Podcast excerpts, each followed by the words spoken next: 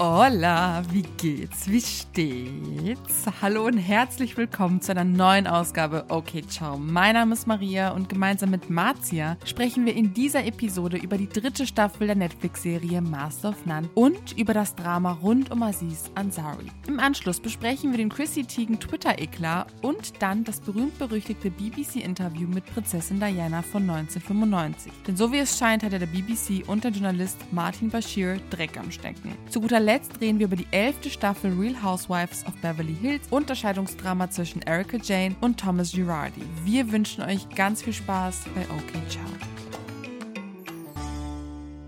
Hallo. Oh, willkommen in diesem Chaos-Podcast. ich hatte Tonprobleme.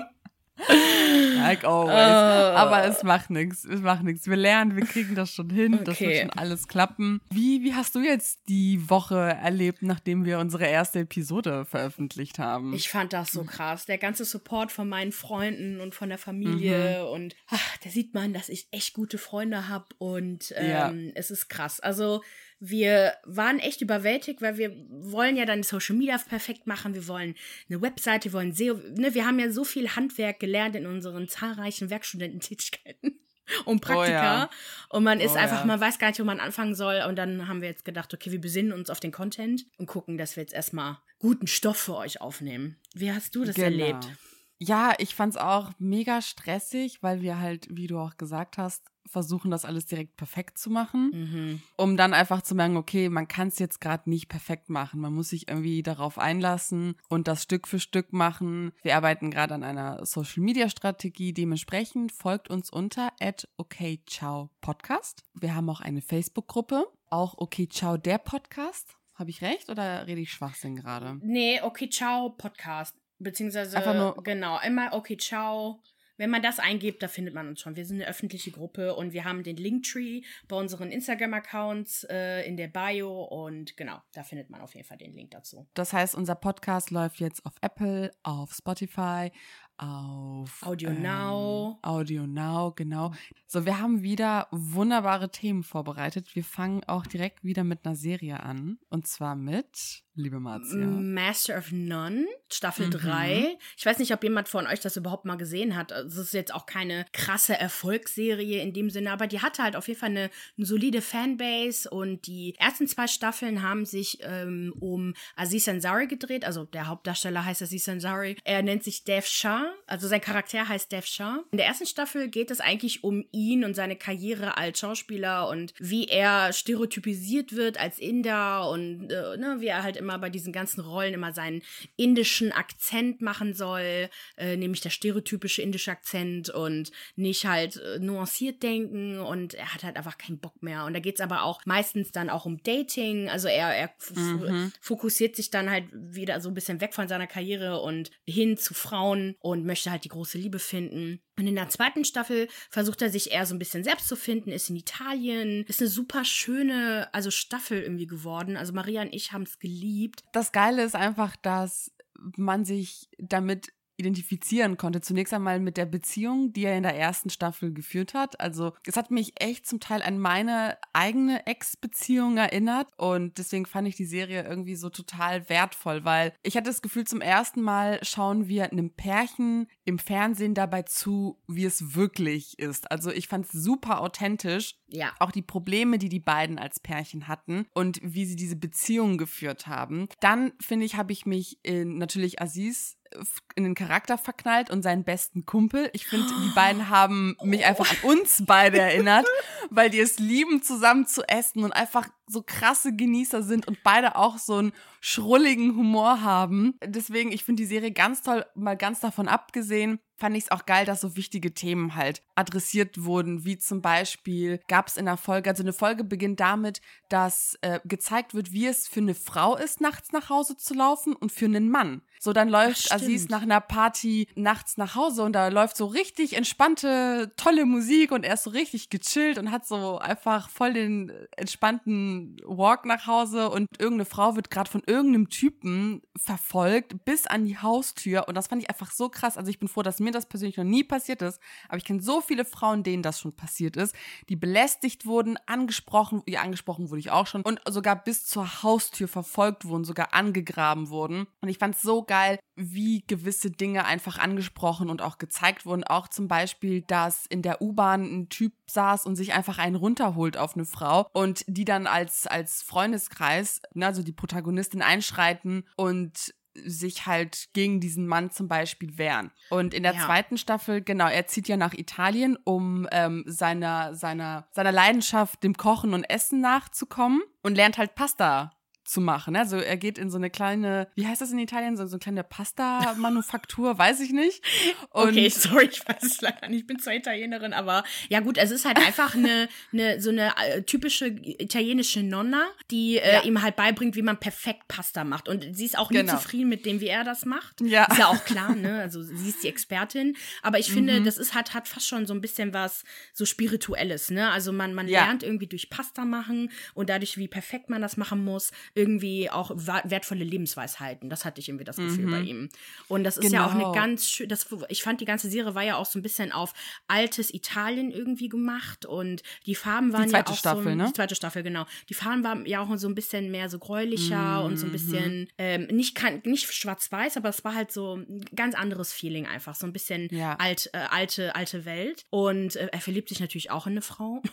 Mm, stimmt, stimmt, stimmt. Und ja. leider ist mir die Staffel nicht mehr so präsent. Das ist nicht echt lange her. Die letzte Staffel war, glaube ich, 2018 abgeschlossen. Ach, und, ähm, oder sieb, nee, 17 sogar wurde die nämlich veröffentlicht. Deswegen ist mir das, das ist wirklich lang noch her. nicht so präsent. Marias Gehirn ist ein bisschen jünger als meins. Aber ich weiß auf jeden Fall, dass das Gefühl, die zweite Staffel mir, mir voll das schöne Gefühl vermittelt hat. Und ja. ähm, ich umso trauriger war, dass es dann nämlich erstmal zu Ende war. Denn nach der zweiten Staffel stand halt auch auf allen Outlets, dass die Serie abgesetzt ist. Also es wird es mhm. halt nicht mehr geben. Grund dafür war halt einfach, dass Aziz Ansari auch in zahlreichen Interviews gesagt hat, dass er einfach nichts mehr zu sagen hat und dass er sich erstmal als Mensch komplett verändern müsse, um halt äh, etwas Neues zu sagen. Also für ihn war, war die mhm. Rolle und das Thema so abgeschlossen. Ähm, vor allem nachdem halt leider diese uh, Sexual Misconduct war das irgendwie, das war sexuelle Miss vergessen, wie das heißt. Fehlverhalten, Fehltritt? Sexuelles Fehlverhalten, genau, heißt das genau mm, übersetzt. Okay. Ähm, ist aber sehr schön formuliert. Ja, genau, also so nennt man das. sehr weil diplomatisch. Halt, genau, es ist halt kein sexuelle, sexueller Missbrauch oder sonst irgendwas. Auf jeden Fall wurde ihm vorgeworfen von einem, von einer Frau, die mit ihm auf einem Date war 2018, auch während der ganzen MeToo-Area, Times Up Movement mm. in den USA, äh, bei, in, in der Filmindustrie, wo auch mit das mit Harvey Weinstein passiert ist und ganz vielen Jeffrey Epstein Epstein. Ähm, ne, das ist ja wirklich genau oh, passend das ist gewesen. Krass. Genau. Im Kontext auch dessen, dass er halt auch die Serie so gedreht hat und geschrieben hat, wie er sie halt gemacht hat. Ja, eigentlich sehr geil oh. und sehr inklusiv und sehr, ne, man, er, er, war so ein bisschen so der, der Frauenversteher irgendwie, ne? Und mhm. ähm, genau, auf jeden Fall war er auf dem Date und es ging wohl dann bei ihm zu Hause heiß zur Sache und ähm, sie hat später gesagt, dass er sie ähm, quasi so mehr oder weniger dazu gezwungen hat, ihm einen zu blasen. Und dass mhm. sie sich da mhm. richtig unwohl gefühlt hat und ähm, sie das Gefühl hatte, sie wird halt unter Druck gesetzt. Und ähm, als sie dann halt oh in die oh Öffentlichkeit Gott. damit gegangen ist, hat dann Aziz Ansari eigentlich, finde ich, ziemlich gut reagiert. Also er hat das angenommen, er meinte, dass er traurig ist über die Kommentare, dass er nicht das Gefühl hatte, dass das in irgendeiner Weise nicht von ihr äh, akzeptiert wurde, obwohl sie gesagt hat, dass die Signale für sie klar waren. Mhm. Und ähm, dass er sich das sehr zu Herzen genommen hat. Und seitdem hat er wirklich sich zurückgenommen. Er hatte dann 2019 so ein Netflix-Special vor der Pandemie, wo er halt auch erstmal das angesprochen hat und auch gesagt hat, dass er das nicht einfach nur zur Seite geschoben hat, dass er sich damit auseinandergesetzt hat und dass er halt einfach, ja, äh, jetzt daran arbeitet, ein besserer Mensch zu sein, ne? Und äh, ja. solche Dinge halt auch darüber aufzuklären. Und er war auch, er hatte auch diese auf dem roten Teppich, diese Times Up, so ein Pin hatte der auch an und äh, hat war eigentlich schon immer, was so Frauenrechte anging. Also ich hatte das Gefühl, dass der so, ich sag mal, als Frau auf unserer Seite war, ne? Und mhm. das heißt natürlich nicht, dass sie keine, keine Fehler machen und dass das da, ne, also dass es da halt auch Schwierigkeiten gibt. Und jetzt viele Kommentare waren dann halt auch, und halt auch von, von Freunden von Aziz, die auch gesagt haben, so, ja, jetzt kann man neuerdings nicht mal seinen Mund aufmachen. Und also das, die haben schon ein bisschen so Victim Blaming betrieben, mhm. wobei sich aber auch herausgestellt hat, dass sie also so wie ich das verstanden habe, so ein bisschen auch sehr übertrieben hat und auch ihre okay. äh, Aussagen so ein bisschen zurückgezogen hat und auch gesagt hat, ja, okay, kann sein, dass, das, dass er das halt nicht so mitbekommen hat. Und ähm, letztendlich wurde, glaube ich, so oh, beschlossen in der Öffentlichkeit, okay, das war halt einfach ein schlechtes Date. Und ähm, Ja, okay. leider. Ja, das ist so ein bisschen. Also ich, ich persönlich, also ne, wir sind Frauen, wir wissen, wie es ist zu daten. Ich glaube schon, dass es halt von, von vielen Seiten, also wenn es jetzt um solche Dinge geht, nicht um ne, Schlimmeres. Da, darüber brauchen wir gar nicht reden, ne, dass der, das Opfer mhm. nun mal recht hat. Und ich glaube, in diesem Fall war es halt wirklich dass wir Frauen nicht gerne so, so Ablehnung auch kommunizieren, auch aus Angst irgendwie, äh, da, dass da was Schlimmeres kommen könnte.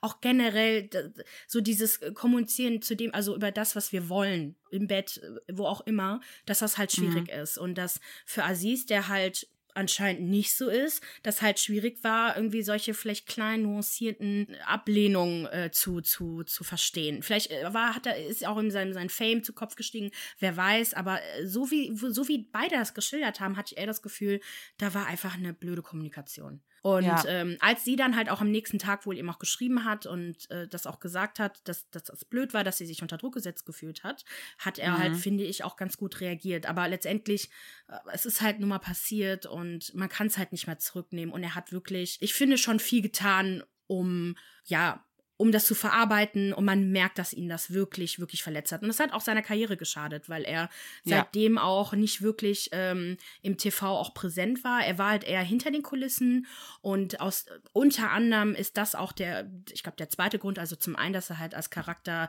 Dev Shaw einfach nichts mehr zu sagen hat und halt auch das, was passiert ist, ist auch der Grund, warum in der dritten Staffel der Fokus von ihm weg und hin zu seiner äh, Freundin, die also in der Serie schon mehrmals vorgekommen ist, ähm, die Schauspielerin und Produzentin Nina Waith, die als mm Denise wieder zurückgekommen ist und diesmal genau mega geiler Charakter und sie ist zusammen mit der Schauspielerin Naomi Ecki, die Alicia äh, porträtiert, ähm, die sind jetzt verheiratet. Ich glaube, die haben sogar Kinder. Da müsste ich noch mal gucken. Aber ich meine auf jeden Fall porträtiert das so das das normale Familienleben, ähm, mhm. wo aber Lina, äh, also Denise, die, die der Charakter Denise sehr erfolgreich ist in ihrer Karriere und in diesem Glitz und Glam, also die, die ist auch in der Filmbranche, ähm, einfach ja sieht, wie schwer dann halt dieses normale Leben ist. Und man, man, ja. man wird anscheinend äh, so ein bisschen durchgeführt, wie so eine echte Beziehung äh, unter sowas leidet, also wie, wie man so navigiert in dieser, in dieser Situation mhm. und äh, was für Probleme es da halt auch gibt. Also die Subline von Master of None,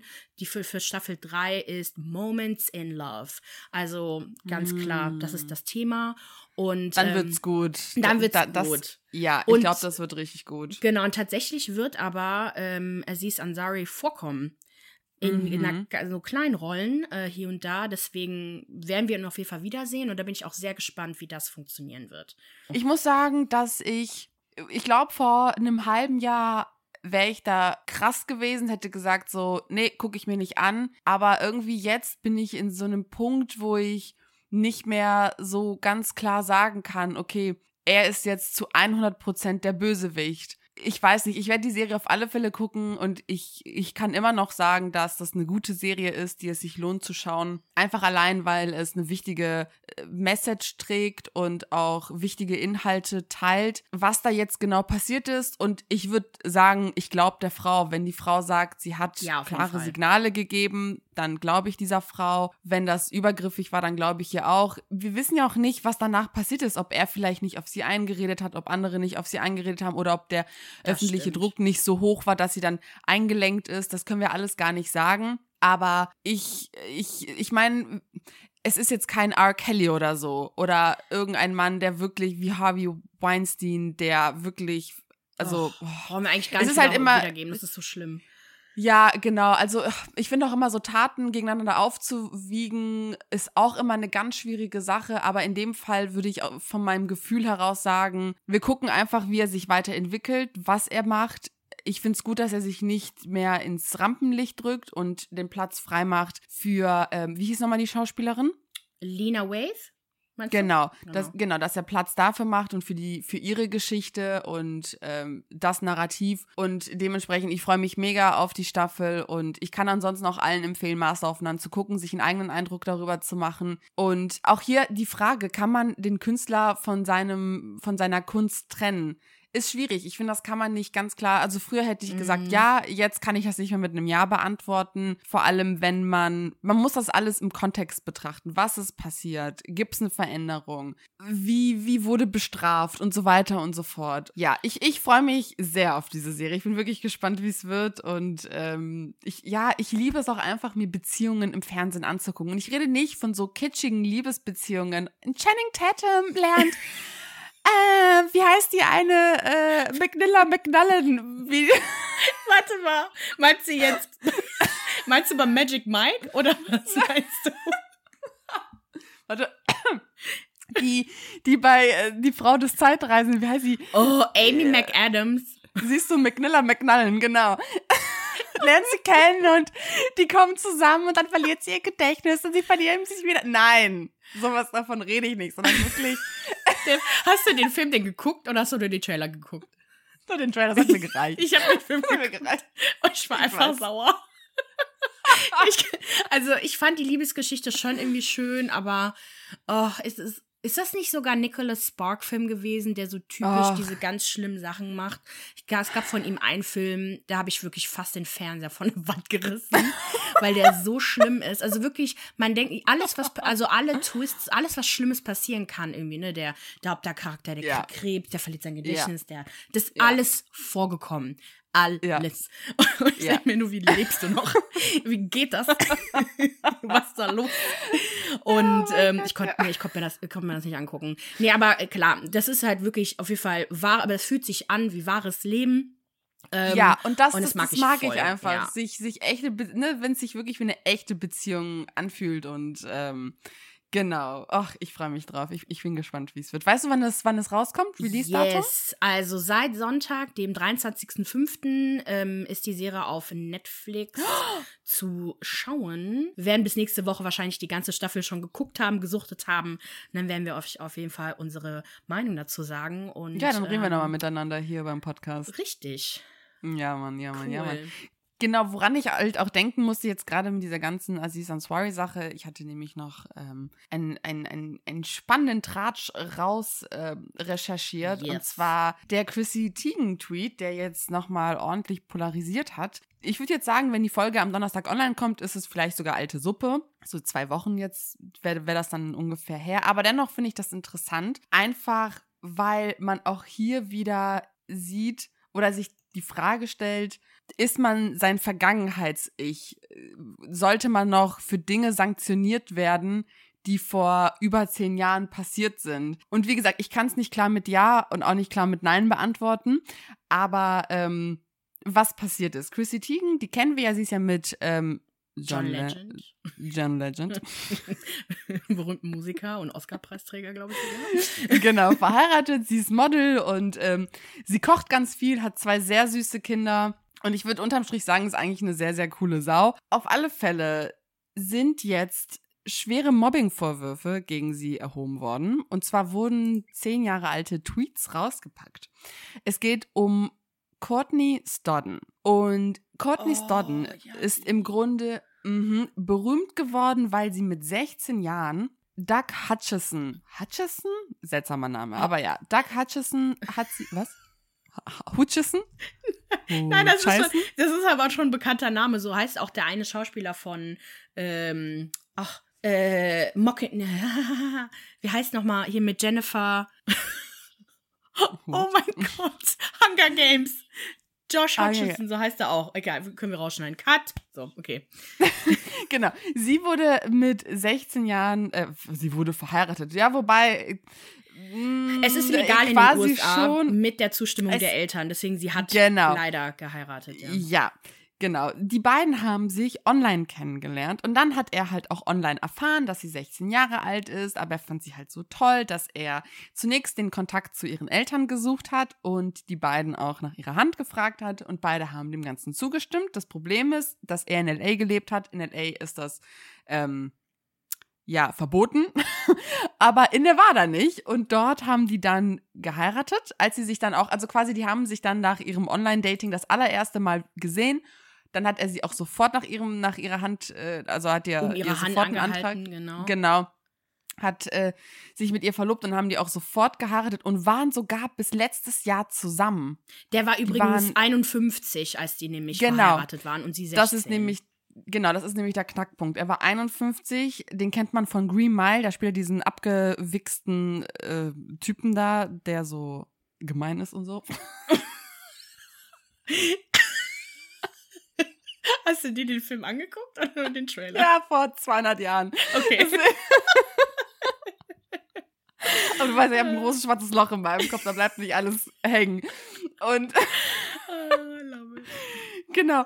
Und ich muss sagen, ich habe mir ein paar alte Clips angeguckt und ähm, so, so News-Sequenzen, wie man halt über die beiden berichtet hat, weil das schon übelst krass war. Und ich muss halt sagen, dass ich glaube, dass dieses arme Mädchen sehr viel Drogen verabreicht bekommen hat, weil die wirkt nicht normal. Also die hat so richtig Gesichtszuckungen und also so als ob die Ecstasy oder so genommen hätte. Also die wirkt nicht mehr ganz klar bei Sinnen. Mhm. Und das fand ich sehr befremdlich, weil er nüchtern wirkt. Aber okay, er ist auch alt, vielleicht verträgt er auch einfach mehr. I don't know. Auf alle Fälle ist es sehr komisch, sich das anzugucken. Und Chrissy Teigen hat genau halt in die Richtung geschossen über Twitter, hat sich darüber lustig gemacht, über ihre Gesichtsmimiken und welche Drogen sie genommen hätte. Dann hat äh, einfach ganz fiese Tweets in ihre Richtung und hat auch sowas geschrieben wie Go to Sleep Forever am 22.12.2011 hat ihr wohl auch privat geschrieben, dass sie sich umbringen soll. Also richtig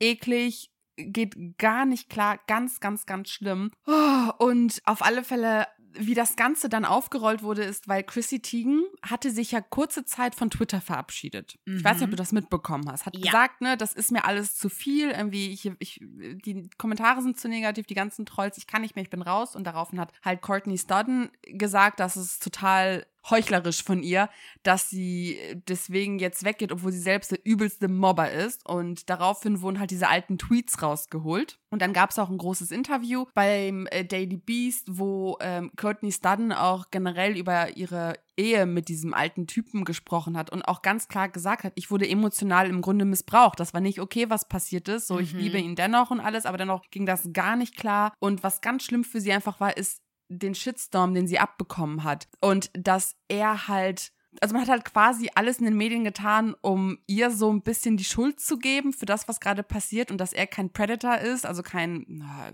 zu viele Äh, englische Wörter, ich weiß, kein, also dass, dass, dass das alles irgendwie ganz cool ist. Dennoch hat sie den ganzen Hass abbekommen von den Leuten, hat wirklich, also man hat auch in dieser News-Sequenz auf YouTube gesehen, dass die beiden saßen dann irgendwie am Schrei, also am, am Esstisch und haben dann irgendwie ihre Mails gelesen. Beide haben so richtig schlimme E-Mails bekommen, angefangen davon irgendwie, dass sie eine Hure ist, dass, ähm, dass sie sich umbringen soll, dass beide widerlich seien. Also es war wohl übelst krass. Sogar Courtney Love hat gegen sie geschossen und sie als Hure bezeichnet öffentlich. Also Ach, richtig, also Scheiße. Sie wurde richtig fertig gemacht, wirklich komplett auf der ganzen Welt hat sie so, schl so schlimme Dinge erfahren und darunter halt Chrissy Teigens Tweet. Chrissy Teigen hat sich halt daraufhin entschuldigt, öffentlich, hat äh, gesagt, ich zitiere also jetzt nur einen Satz, I'm mortified and sad at who I used to be. I was insecure, attention-seeking troll. Also, ja, sie hat sich entschuldigt, auch gesagt, dass sie versucht hat, sie zu kontaktieren. Courtney meinte aber, nee, ich bin geblockt auf äh, Twitter, hat auch einen Screenshot davon geschickt. Ich habe keine, keinerlei private Nachrichten von ihr bekommen, hat aber dennoch die Entschuldigung akzeptiert.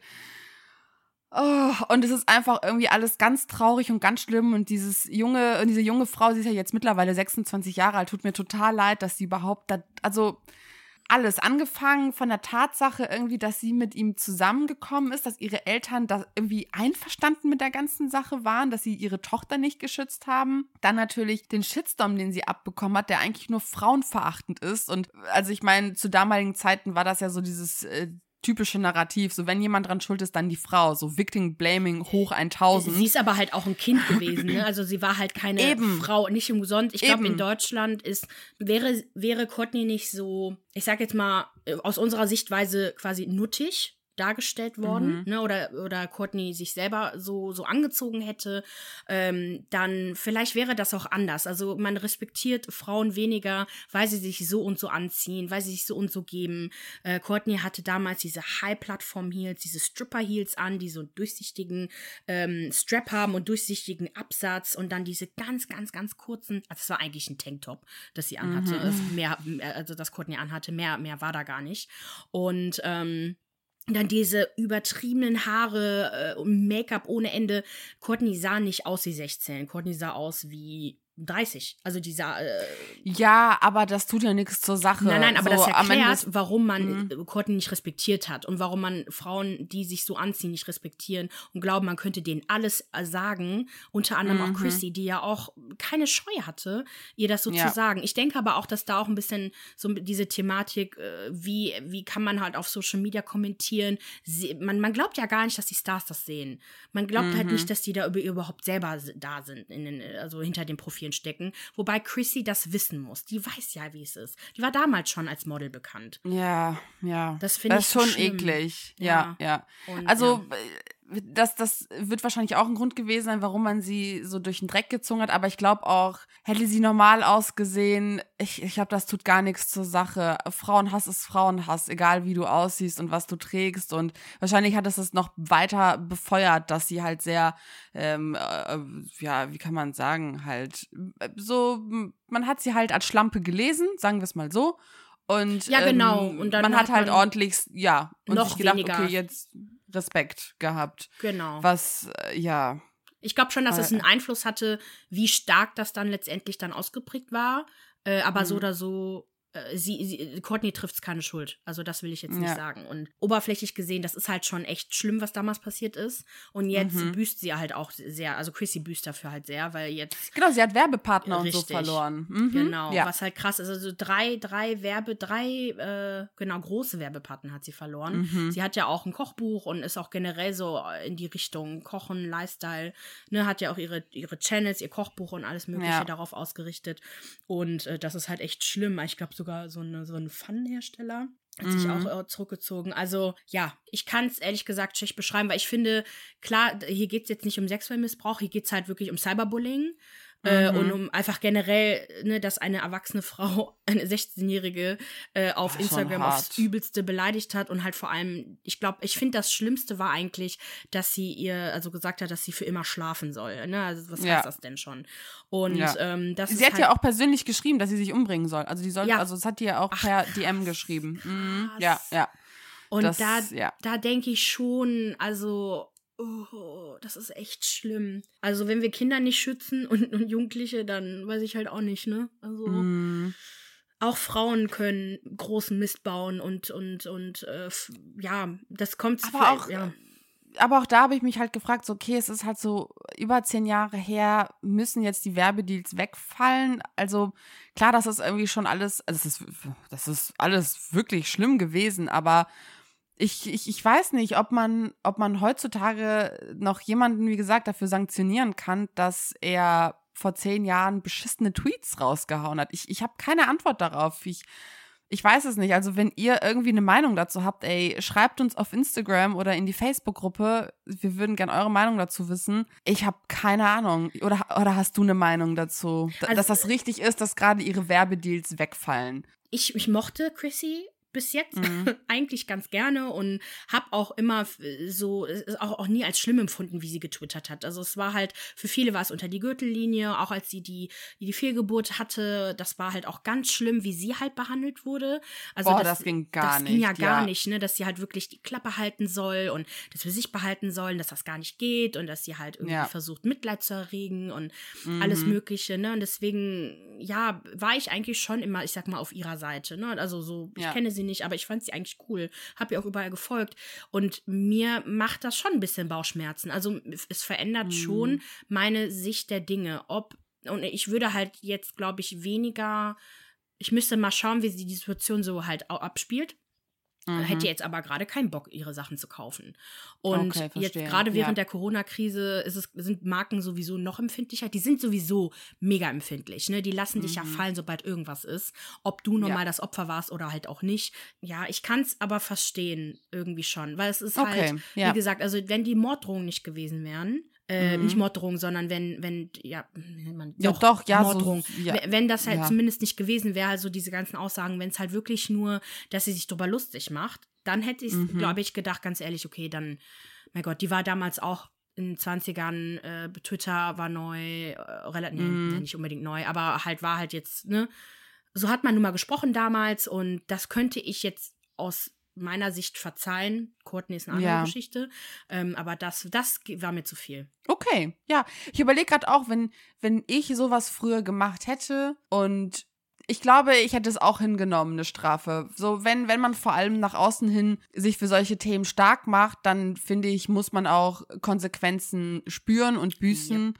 wenn man selbst Fehltritte gemacht hat. Doch, definitiv. Doch, ich bin dabei dir. Ja, es ist ja. schon ja, richtig, stimmt. was gerade sie, passiert. Genau, sie Mhm. selber hat ja, genau, sie selber hat ja, ähm, Ja. anderen vorgeworfen, dass sie Cyberbullying betreiben, was auch stimmt. Ja. Die Kommentare sind grauenvoll gewesen.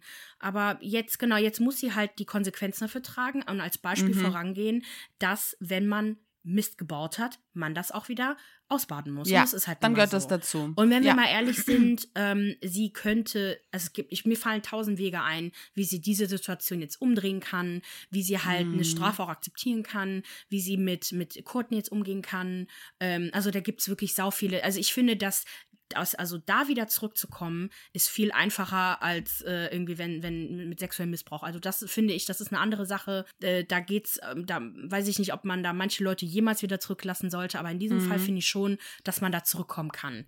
Und Ja, auf alle ähm, Fälle. Ich bin halt gespannt, wie sie, wie Chrissy damit umgeht. Äh, Mhm. Courtney scheint, äh, also ähm, da sind Retweets, die sie, äh, die Courtney, oh Gott, getätigt hat. Courtney Chrissy kommt echt durcheinander. Ja, auf jeden Fall. Und ähm, also da scheint es auf jeden Fall noch ein bisschen zu brodeln, aber ähm, genau, es ist jetzt nicht so, als ob da nur Tweets, also als ob Courtney nur noch Tweets über Chrissy macht und Ja. genau, also sie nimmt das jetzt so hin und mal gucken, was abgeht. Wir knüpfen jetzt an die letzte Episode an. Äh, Wir hatten letztes Mal über Prince Harry gesprochen, über sein Interview beim Armchair Expert Podcast. Richtig. Und gestern sind neue Enthüllungen rausgekommen. Und zwar, ich weiß nicht, ob ihr euch an das berühmt-berüchtigte Interview von 1995 erinnert, wo sie im Grunde ausgepackt hat. Und ja, was, was haben wir denn jetzt herausgefunden? Am Freitag, den äh, 21.05.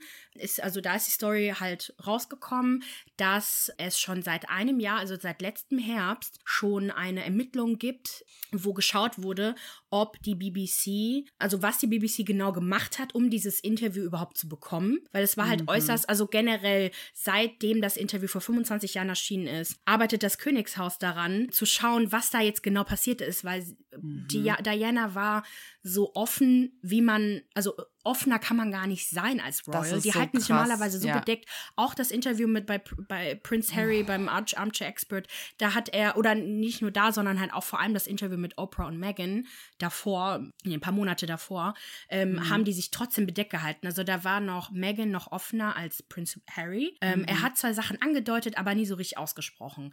Diana hat allerdings Sachen direkt ausgesprochen. Sie hat gesagt, dass sie um ihr Leben fürchtet, dass, äh, dass da die Establishment gegen sie ist Mhm. und sie wirkte total paranoid. Man hat auch gesagt, dass Diana in ihren letzten äh, Jahren auch super paranoid wirkte und Angst hatte und äh, sich nicht Mhm. sicher gefühlt hat. Jetzt wissen wir auch warum. Und zwar Jupp. hat der Journalist Martin Bashir der britische Journalist sie erpresst und Mhm. ihr gefälschte Unterlagen ähm, vorgelegt. Unter anderem Unterlagen, also gefälschte Kontoauszüge über irgendwelche Bezahlungen, ähm, die irgendwie beweisen, dass halt da irgendwelche Leute gegen sie arbeiten. Übrigens wurden diese Kontoauszüge von einem Grafikdesigner der BBC gefälscht. Ähm, Alter. Dann noch Unterlagen. Das ist so abgewichst, ja, wirklich. Total krass Unterlagen, die beweisen Boah. sollen, dass Prince Charles Privatsekretär von bösen Mächten gegen Diana bezahlt wurden. Also böse Mächte, wo sind wir denn jetzt hier? Dann soll er äh, eingere Diana eingeredet haben, dass das MI6, das ist Großbritanniens geheimer Nachrichtendienst, hinter ihr her ist. Also das Alter. muss man sich mal vorstellen. Also ich krieg Gänsehaut gerade. Ich Und auch, ich bin halt, richtig geschockt. Ja, er hat sie so dermaßen manipuliert, dass sie wirklich geglaubt hat, dass sie um ihr Leben fürchten muss. Was, also, let, äh, ja, mein oh. Gott, ich weiß ich nicht. Man muss als Royal wahrscheinlich immer Angst haben, dass da was passiert. Ja, ja. Aber eine mhm. direkte Bedrohung, die von innen kommt, die von ihrer Familie ja angeblich kommt, gegen mhm. sie, von äh, Familie und halt dem, ähm, der, man sagt ja, man hatte, glaube ich, einen Unterschied gemacht zwischen der Familie der Royals und halt der, dem Unternehmen der Royals. Und halt, dass das Unternehmen der Royals und ihr eigener Mann gegen sie was in der Hand hat und sie halt wahrscheinlich umbringen wollen. Also irgendwas mhm. auf jeden Fall ihr schaden wollen. Letztendlich starb Diana nicht an irgendwelchen dunklen Machenschaften der, der Royals, sondern zwei Jahre später starb sie an einem, an einem Autounfall, an dem die Paparazzi oder das Verhalten aggressive Verhalten der Paparazzi maßgeblich schuld dran sind. Die haben sie ja wirklich mhm. verfolgt. Daraufhin hat ja der Fahrer die, Kont die Kontrolle verloren über das Fahrzeug und mhm. ähm, dann ist sie leider tragisch verstorben. Oh, das ist so schlimm. Und also wirklich, mir sind die Tränen gekommen, weil ich mir einfach dachte, sie war die Königin der Herzen oder die Prinzessin der Herzen. Und abgesehen davon, wie problematisch die Royals und generell das Commonwealth mhm. einfach ist, wenn wir das jetzt losgelöst einfach nur den Menschen sehen, sie war eine Mutter, eine liebende Mutter, eine liebende Frau. Sie war einfach nur so das Symbolbild eines perfekten Royals für alle. Und ich glaube, sie konnte das auch verkörpern. Also so viel Liebe, wie sie allen einfach gezeigt hat, das hat sie nicht verdient. Und Prince ja. Harry und Prince William leiden seither unter dem Tod und die Umstände des Todes ihrer Mutter und auch unter diesem Interview. Und deswegen kam jetzt gestern äh, Prince William, was ich noch nie erlebt habe von ihm, ein, also so, so wirklich. Stimmt, ja, ne, also genau. Also hat sich, mhm. hat sich diesen äh, Skandal angenommen und hat halt einen direkten Bezug genommen zwischen, also es gibt ein, gibt ein Video-Statement von Prince William, wo er sich darüber äußert. Ganz klar, die BBC indirekt oder direkt dafür verantwortlich macht, dass Prinzessin Diana gestorben ist, weil die daran ja. schuld sind, dass sie überhaupt so paranoid war und wahrscheinlich auch, ich will es natürlich nicht genau, was dazu geführt hat, irgendwie, ähm, also was noch dazwischen passiert ist in diesen zwei Jahren nach dem Interview, aber sie hat bestimmt Vorkehrungen getroffen, die gefährlich für sie waren, wer weiß, ne? Mhm. Und ähm, genau, auf jeden Fall, ähm, Prince William, man hat wirklich, man merkt, wie, wie wütend er einfach ist und dass die BBC sich seit 25 Jahren erstmals überhaupt dagegen gewehrt haben, dass es Ermittlungen stattfindet, äh, dass ja. Ermittlungen stattfinden, bis sich dann das oberste Gericht in Großbritannien sich der Sache angenommen hat und da jetzt endlich mal letztes oh, Jahr äh, halt die Ermittlungen gestartet haben und äh, genau, das ist halt dabei rausgekommen. Und dieser Journalist äh, ist seit letztem Jahr eigentlich, äh, hat sich zurückgezogen, wahrscheinlich aus gesundheitlichen Gründen offiziell, aber mhm. wahrscheinlich, weil halt diese Ermittlungen halt stattgefunden haben, hat man auch gesagt, okay, geht gar nicht. Das Spannende ist auch, dass ich vorher noch das ähm, Interview quasi zusammengefasst geguckt habe. Und da dachte ich mir auch irgendwie, Diana wirkt so ruhig und so gefasst und die haut ja echt so Sachen raus. Die spricht über ihre psychische Verfassung, postnatale Depression hatte sie, über ihre Essstörung spricht sie, über, äh, über die Affäre von Charles. Also die haut ja Dinge raus und dabei ja. ist die so ruhig und wenn ich mir überlege, ey, dass die kurz, also quasi all diese Informationen auch bekommen hat, das ist so mindblowing. Ich hätte nie in meinem Leben gedacht, dass ich jemals so viel über die Royals sprechen werde. Stimmt, deine Mama ist ja eher der große Fan. Ja, genau. Und ich war immer so, okay, lass mich mit denen in Ruhe. Aber ich finde gerade, sind so, so passieren so krasse Dinge, die einfach, die, die machen mich fertig. Mich macht es fertig, was man mit dieser Frau gemacht hat. Mich macht es einfach fertig, was, was die Boulevardpresse anstellt, einfach nur um an Informationen zu kommen. Aber das da ist BBC, das ist ja nicht Boulevardpresse, das ja, ist die genau, BBC. genau, genau. Ja, und das ist der Punkt, wenn der BBC so weit geht, Alter, so was, was gibt es noch für Dinge, die wir eigentlich nicht wissen? Ja, und die wussten oh. ja davon, was er getan hat. Und die haben das unterstützt. Also die können mir erzählen, was krass. sie wollen. Ich habe auch einen, einen Artikel gesehen äh, von der BBC über dem, was halt jetzt passiert ist. Und da haben die halt auf jeden Fall seine Taten halt, also wirklich hier condemned, was heißt das auf Deutsch? Oh. Wird es denn irgendwie auch ja. noch weitere Konsequenzen geben oder ist der Typ jetzt irgendwo in Rente auf den Bahamas und Macht den Larry? Also das, das wird sich jetzt zeigen. Also okay. ähm, ich denke, dass da halt, also ich habe jetzt dazu noch nichts gefunden. Also ich denke, dass mhm. da, also bis, bis der Podcast live ist, wird sicherlich etwas Neues geben. Da werden wir auch drüber schreiben dann. Also ich denke, dass da halt vielleicht auch Verjährung mit, mit drunter eine mhm. Rolle spielen wird. Mhm. Dass halt, ja, generell, man muss halt Pressefreiheit, äh, Freiheit des Journalismus, wobei letztendlich hat er gelogen. Der hat äh, wirklich Dinge gefälscht hat, und hat auch noch andere Leute mit reingenommen, ähm, die halt auch noch mal belogen haben, äh, also auch mhm. noch mal mhm. belogen und erpresst hat. Und also wirklich, so wie weit dieser Typ gegangen ist, das ist so yep. grau grauenhaft. Und jetzt äh, durch die neue Serie oder die neue Doku-Serie von Prince Harry und Oprah, die ich letzte Woche ah, schon ja. angekündigt habe, weswegen Prince Harry überhaupt ähm, bei, bei dem Podcast auch aufgetreten ist, um halt seine neue Doku-Serie mit Oprah, The Me You Can't See auf Apple TV Plus mhm. zu bewerben. Mhm. Die ist, glaube ich, jetzt letzte Woche Freitag erschienen. Und auf jeden Fall geht es in dieser Doku um das Thema Mental Health. Und äh, da treten auch verschiedene ähm, Schauspieler und Sänger, glaube ich, auf. Also ich habe noch gesehen, Lady Gaga macht da auch mhm. mit und spricht auch über ihre Erfahrungen. Ähm, aber ich glaube, in der ersten Folge geht es um Prince Harry selbst, der halt den, mhm.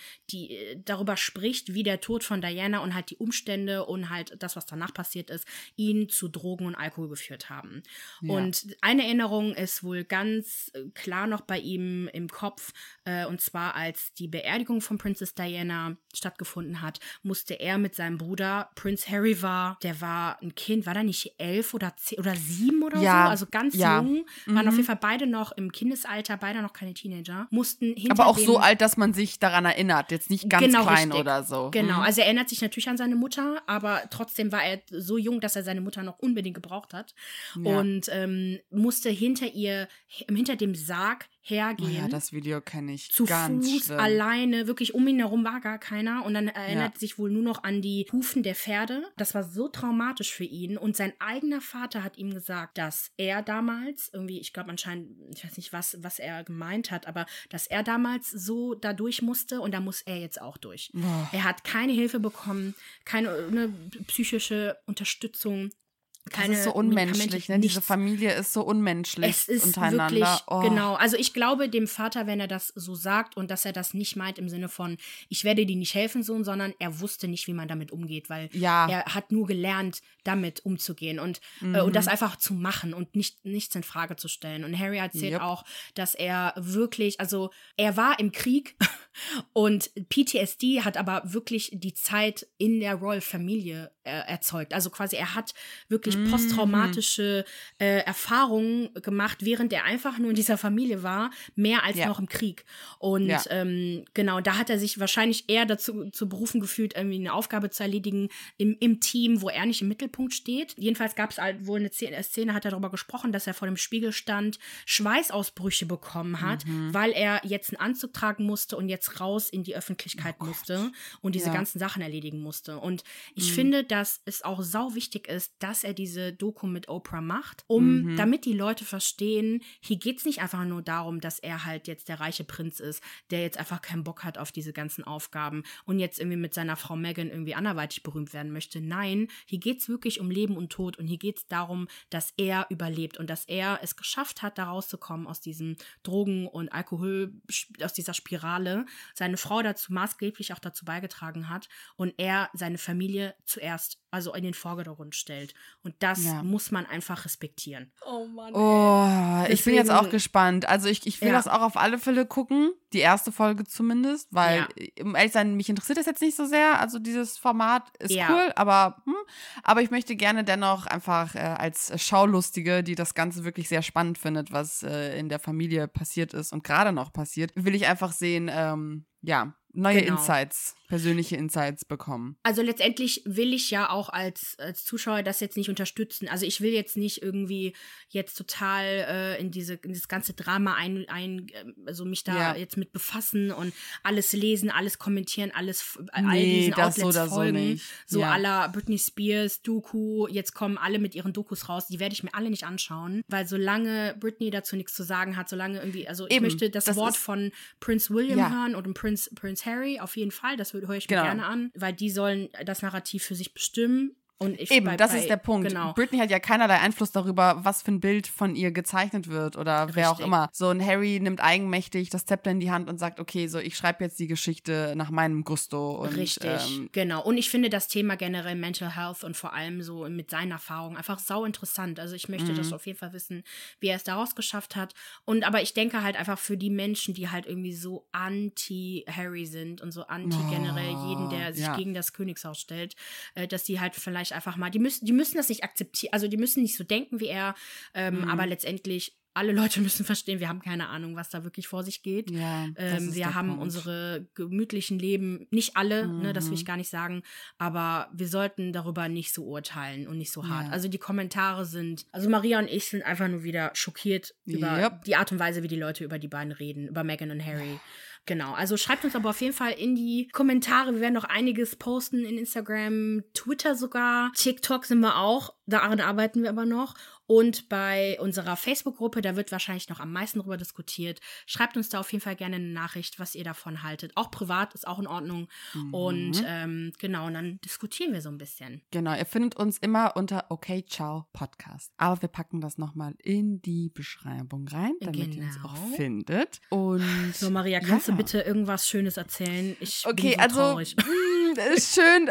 Ich, ich merke gerade, dass ich wollte ja unbedingt noch über Real Housewives und Beverly Hills sprechen, aber es ist auch nicht komplett schön, um ehrlich zu sein, weil das auch echt heftige Geschichten sind.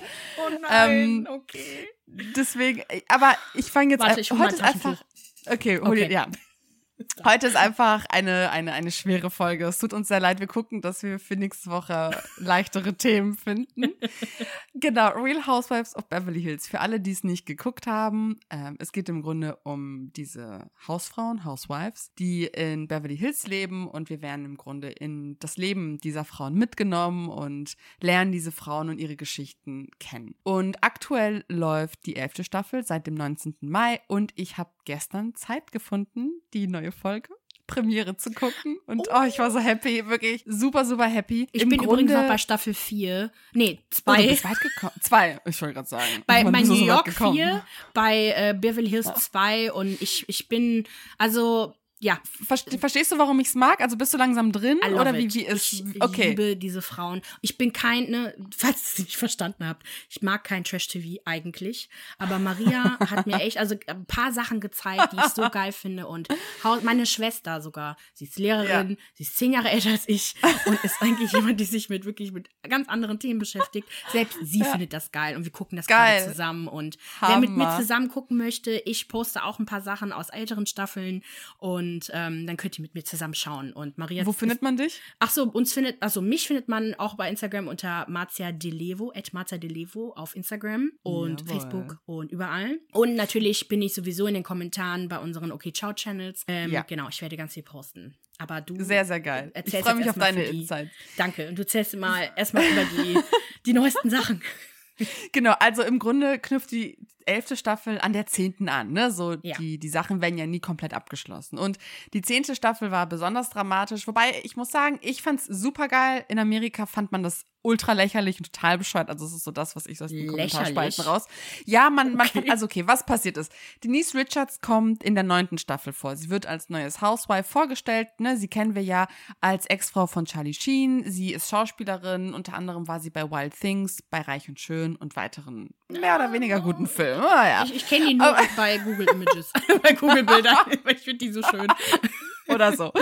Und ähm, sie, ich muss sagen, in der neunten Staffel liefert sie richtig geil ab. Sie ist halt bodenständig, sie ist witzig, super sympathisch, ist offen auch mit ihrer Sexualität, geht offen auch mit ihrem Ex-Mann äh, Charlie Sheen um und haut da auch richtig geile Anekdoten raus. In der zehnten Staffel merkt man schon, dass sie mehr jetzt darauf bedacht ist, auf ihr Image zu achten und auch nicht mehr so pikante Details raushaut. Und das irritiert auch die ganzen anderen Frauen, weil sie sich plötzlich denken, okay, wo ist jetzt die Denise Richards, die wir letzte Staffel irgendwie kennengelernt haben? Und folgendes passiert. Brandy Glanville. Hast du sie schon kennengelernt? Ist Ja. sie schon in der zweiten Staffel? Genau. Yes, sie ist super hübsch, super lieb erstmal, aber das ist mein erster Eindruck. So, ich muss sagen, Brandy Glanville ist mein absoluter Favorite. Sie ist so ein kleiner Bösewicht, aber ich liebe sie dennoch. okay. Und sie ist von der dritten bis fünften Staffel dabei. Danach ist sie raus und kommt halt zwischendurch nochmal rein, weil sie immer noch mit Kim Richards zum Beispiel super gut befreundet ist. Ne, sie hat auch, sie feindet sich auch mit Kyle Richards an. Also es ist halt so ein Auf und Ab, aber sie ist immer irgendwie dabei. Sie kommt in der zehnten Staffel zurück und sie ist nämlich, wie gesagt, mit Kim Richards super gut befreundet und haut dann einfach raus, dass sie eine Affäre mit Denise Richards gehabt hat. Und alle sind so wie eine Affäre. Seit wann bist du bi, so, hä? Ja, also ne, sie, sie ist halt bisexuell. Das ist auch etwas, das, ich weiß nicht, ob man das erfahren hat. Also mir war das komplett neu, aber okay, ne, so fein bei mir. das nicht. Die beiden haben sich wohl, also Brandy, das ist jetzt Brandys Version der Dinge. Brandy und Denise haben sich wohl äh, im Rahmen ihres Podcasts, also Brandy Glanville hat auch einen Podcast kennengelernt und ähm, irgendwie haben dann miteinander gechillt, gegessen, getrunken, halt so das Übliche. Und irgendwann war Brandy wohl bei ihr zu Hause und dann hatten die Sex. Und wie man das macht. Ja, passiert. Ja. ja.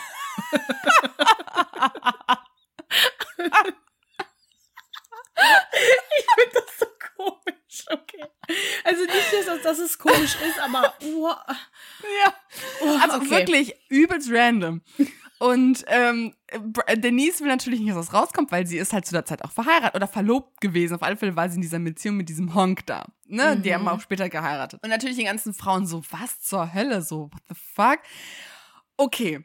So, in der zehnten Staffel ist Garcelle Beauvais dabei. Sie ist sehr gut mit Denise befreundet, aber auch Lisa Rinner, die wir ja auch aus diversen mehr oder weniger guten Sendungen kennen, ist auch dabei, auch weil absoluter Favorite. Lisa Rinner ist auch mit Denise Richards äh, super gut befreundet, beide erfahren ist und Lisa Rinner dreht komplett am Rad. Für die ist das so, okay, what the fuck, richtig krass. Ich konfrontiere sie jetzt damit, weil ich kann, ich kann mit diesem komischen Geheimnis in Anführungsstrichen gerade irgendwie nicht leben. Ich muss darüber mit ihr reden. Die ist also zu ihr hin. Denise Richards so, was zur Hölle redest du? Es, stimmt überhaupt gar nicht. Blablabla. Auf alle Fälle, ne, es, es, es staut sich auf. Es, äh, wie nennt man das? Es, ähm, die Dinge es, heizen äh, ja, das, genau, die Situation heizt sich auf, die Frauen reden, reden, reden. Garcelle ist auf Denise Seite und beschützt sie und sagt, wenn sie Nein sagt, dann hat sie recht und keine Ahnung, wer ist überhaupt dieser Brandy, wo kommt die plötzlich her und was will die überhaupt? Lisa Rinner glaubt aber Brandy, was krass für Denise ist, weil, ne, wir sind doch seit 20 Jahren befreundet und du fällst mir jetzt in den Rücken. Das Ding ist, dass Brandy halt auch Textmessages rauspackt und halt zeigt, so wie die miteinander geschrieben haben. Weil Denise ab einem Punkt behauptet, äh, Brandy kenne ich gar nicht. Ich habe sie einmal im Podcast da gesehen und hatte ich nie wieder was mit ihr zu tun, aber diese Textnachrichten beweisen irgendwie Gegenteiliges, deswegen sind alle umso mehr irritiert. Auf alle Fälle eskaliert irgendwann diese komplette Situation und ähm, Denise Richards verschwindet einfach. Sie bricht die Sendung ab. Sie sagt, ich habe da gar keinen Bock mehr drauf. Ähm, und zerstreitet sich komplett mit Lisa Rinner. Garcelle ist daraufhin auch nicht mehr gut auf Lisa Rinner zu sprechen. Und so beginnt dann auch die elfte Staffel. Damit, dass ähm, Lisa Rinner wohl Garcelle kontaktiert und sie nach einem Treffen fragt. Beide treffen sich. Garcelle ist halt so, mh, hm, keine Ahnung, ob ich der Frau überhaupt noch vertrauen kann. Und Lisa Rinna ist natürlich, ne, to own it, to own it, das ist ja so ihr Leitspruch, ne? Mhm. Und ist dann sofort so, ne, ich, ich war eine Fotze, es tut mir total leid, das war richtig scheiße, ich weiß nicht, was ich mir dabei gedacht habe, das ging alles viel zu weit. Und Garcelle war natürlich total irritiert, weil, okay, was willst du, das sagt sie auch, was willst du zu einer Frau sagen, die so krass äh, ehrlich mit sich ins Gericht geht? So, ja, ich kann er jetzt nicht mehr machen. So, das ist so der eine Teil und ich glaube, dass sich das noch aufbauschen wird, aber mal schauen, wie sich das entwickelt, vor allem wie Lisa Rinner sich geben wird, ob sie wieder so krass auf Konfrontation ist oder sich eher zurückzieht und die Schnauze hält. Aber das Hauptthema, und das wird auch angeteasert in den Trailern und, und den Previews, ist vor allem die Scheidung von Erika Jane und Thomas Girardi. Mhm. Sagt dir Erika Jane was? Nee. Er hat mir auch nie was gesagt. Aber, also, man muss wissen, Thomas Girardi ist ein übelst krasser Anwalt und er hatte damals einen Fall angenommen, den er auch gewonnen hat mit seinem Team, der den Film Aaron Brockovich inspiriert hat. Oh. Genau. Bester er ist Film nämlich, aller Zeiten übrigens. Mhm. Der ist nämlich gegen Pacific Gas and Electric vorgegangen, weil die, also quasi diese Kleinstadt Mm, hat halt gemerkt, okay, wir haben hier überdurchschnittlich viel Krebs, äh, Krebsvorfälle und Krankheiten und es kann sein, dass es irgendwas mit dem Wasser zu tun hat. Und er hat halt diesen Fall gewonnen, die sind halt dagegen vorgegangen. Mhm. Und das hat halt eben diesen Film inspiriert. Und Erika Jane ist 33 Jahre jünger als Thomas Girardi und sie war irgendwie Cocktailkellnerin und die haben sich halt irgendwie in LA kennengelernt. Sie hat ihn angesprochen, seine Nummer halt angefragt und dann sind die sofort zusammengekommen und haben geheiratet und sie ist halt seitdem ultra reich mit ihm. Sie nennt ihn auch immer Boss, was auch krass befremdlich ist, weil wenn man Erika Jane kennenlernt, ist das so eine, ich finde, die sieht aus wie, die erinnert mich an Lady Gaga vom Stil her, so krass. Ja, ich krass so avantgarde Ja, total crazy sieht die aus und ist so eine krass selbstbewusste, starke, auch sehr intelligente Frau und sie so in einer Position zu sehen, in dem sie ihren sehr, sehr alten Mann irgendwie Boss nennt, ist manchmal wirklich sehr befremdlich. Die, die, die äh, Chef? Ja, ja, ja. Did the boss call und so. Also ganz komisch. Naja, auf alle Fälle haben die sich, genau, sie ist dann irgendwann, hat dann für sich gesagt, es reicht mir jetzt einfach nur reiche Ehefrau zu sein, ich möchte Musik machen und finanziert sich das alles selbst. Also sie hat irgendwie ein Glam-Team, für das sie 40.000 Dollar im Monat ausgibt. Damit prallt sie auch bei Real Housewives und äh, produziert auch diese ganzen, ähm, ganzen Videos, Musikvideos selber und geht auch auf Tournee und so ein Kram, alles mögliche. Also da geht richtig viel Geld rein in ihr Image. Und was jetzt passiert, letztes Jahr im November, Scheidung eingereicht. Und es klingt Sie zwar nicht spektakulär. Genau. Ach, es klingt zwar nicht spektakulär, aber dahinter verbirgt sich wohl ein viel größerer Skandal. Und das ist jetzt die Frage, ob das überhaupt bei Real Housewives äh, besprochen wird oder nicht. Denn, jetzt passt auf, meine Kinder, passt auf.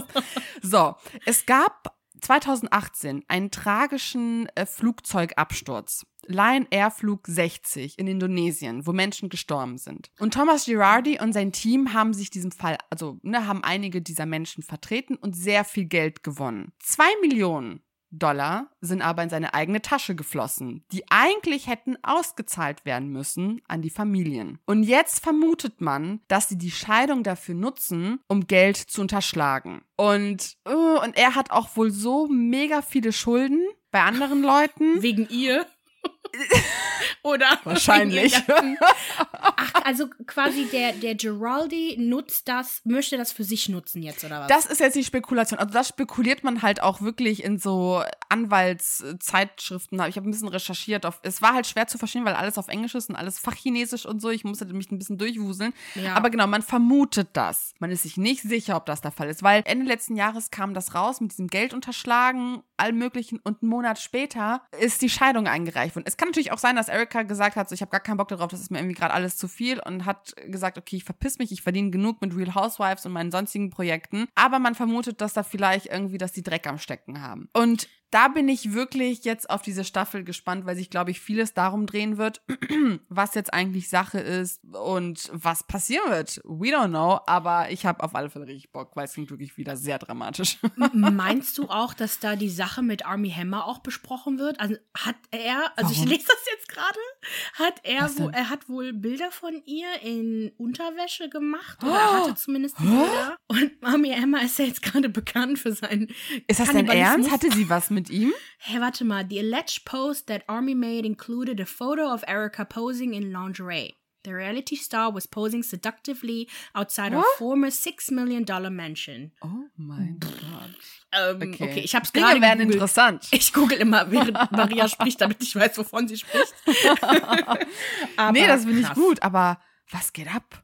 Äh. Okay, keine Ahnung. Also ich habe Army Hammer gar nicht in den Trailern oder so gesehen. Ich glaube, das hätten wir uns nicht vorenthalten. Aber wer weiß, was alles noch rauskommt. Also, ich glaube, das wird wieder eine sehr, sehr spannende Staffel, eine sehr dramatische Staffel. Und das finde ich halt so geil bei Real Housewives, weil es ist nicht nur so, so, so Streitereien zwischen den Frauen, so petty shit, sondern ey, da geht's manchmal um richtig krasse Sachen, äh, wo du dir echt so denkst, wow, haben die das gerade wirklich ausgestrahlt? Wie zum Beispiel in der zweiten Staffel, ich möchte jetzt nicht die Frau nennen, weil schaut es euch an, wo nach mhm. und nach rauskommt, dass sie von ihrem Mann quasi verprügelt wird. Also die erlebt häusliche Gewalt. Und das Ganze endet dann auch mit einem Todesfall. Und das sind so Dinge, die sind zum Teil, das ist Realität für diese Leute. Und man kennt die auch teilweise. Das sind irgendwie berühmte SchauspielerInnen oder halt, wie gesagt, jetzt so ein krasser Anwalt. Und das ist halt so besonders heftig. Und deswegen liebe ich einfach Real Housewives of Beverly Hills, weil es einfach so real ist. Und real ist? Ja, und klar, man könnte sagen, ja, das ist, das ist auch zum Teil, wahrscheinlich ist es auch scripted, aber Garcelle meinte in dieser letzten Reunion, dass sie selbst darüber überrascht überrascht sei, wie authentisch das ist. Also wie wenig gescriptet ist und wie viel eigentlich gezeigt wird. Und ganz ehrlich, ich glaube der Frau einfach. Und ähm, ja, also sagen wir so, ich